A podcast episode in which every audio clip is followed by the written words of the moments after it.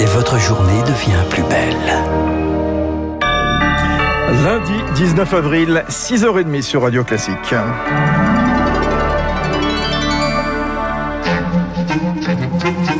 La matinale de Radio Classique avec Fabrice Lundy.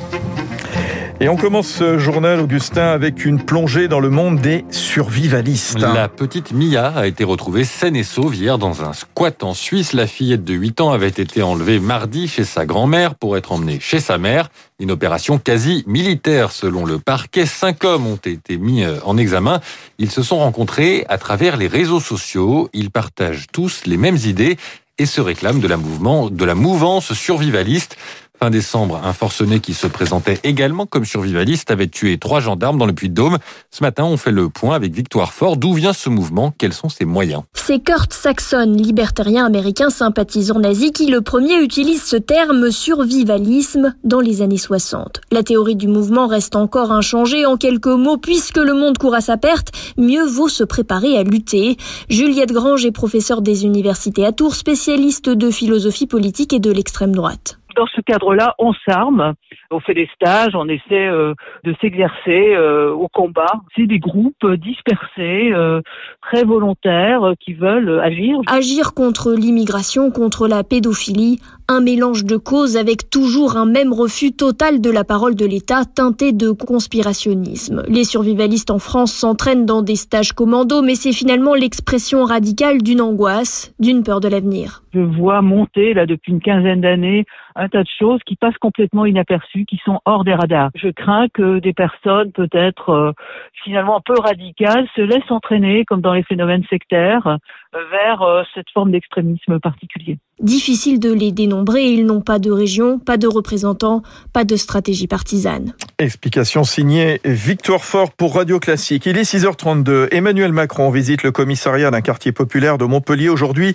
Déplacement du chef de l'État sur le thème de la sécurité du quotidien. Un sujet qu'il aborde en longueur dans une interview au Figaro ce matin. Je me bats pour le droit à la vie paisible, dit le président.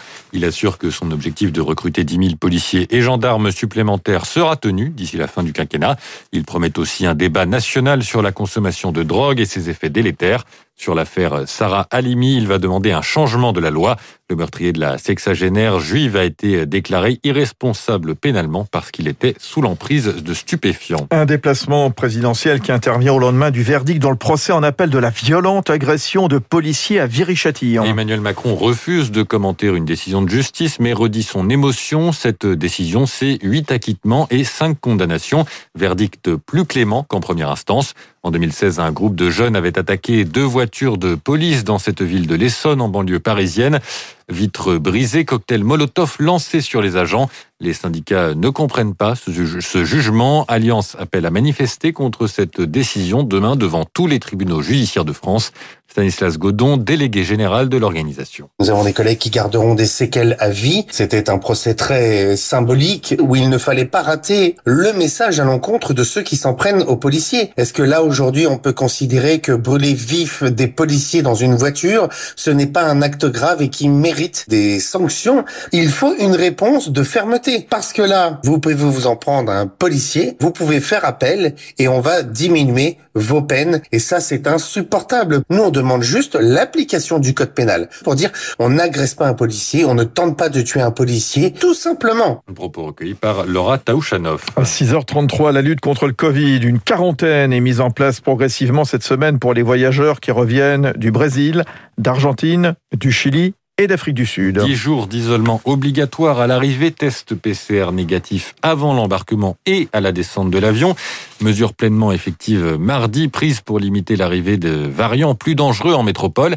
Parmi les territoires concernés se trouve aussi la Guyane, plus de 5000 km de frontières avec le Brésil et sa mutation P1. La situation sur place est devenue critique. Clara Debord, directrice de l'Agence régionale de santé de Guyane, est donc particulièrement inquiète. On voit les contaminations qui augmentent rapidement. Le variant brésilien représente à peu près 8 contaminations sur 10. Là, ça y est, nous sommes à 100% de nos capacités historiques. Bien sûr, nous les avons fortement augmentées puisque nous avons en ce moment 34 lits de réanimation au total. Donc il nous reste quelques lits disponibles, mais la cinétique de l'épidémie nous amène à craindre un débordement en réanimation dans les prochains jours. Et euh, ni au Brésil ni en Guyane, euh, la couverture vaccinale n'est suffisamment importante de loin pour nous protéger de cette troisième vague qui est en train de prendre de l'ampleur. La directrice de l'ARS de Guyane, Clara Debord, répondait à Rémi Pfister. Et pour surveiller cette quarantaine, des contrôles seront effectués et les amendes renforcées. Ça, c'est pour euh, la théorie. En pratique, les syndicats de police alertent sur le fait qu'ils n'ont pas la capacité de contrôler les motifs de déplacement de tous les voyageurs ou leurs tests PCR.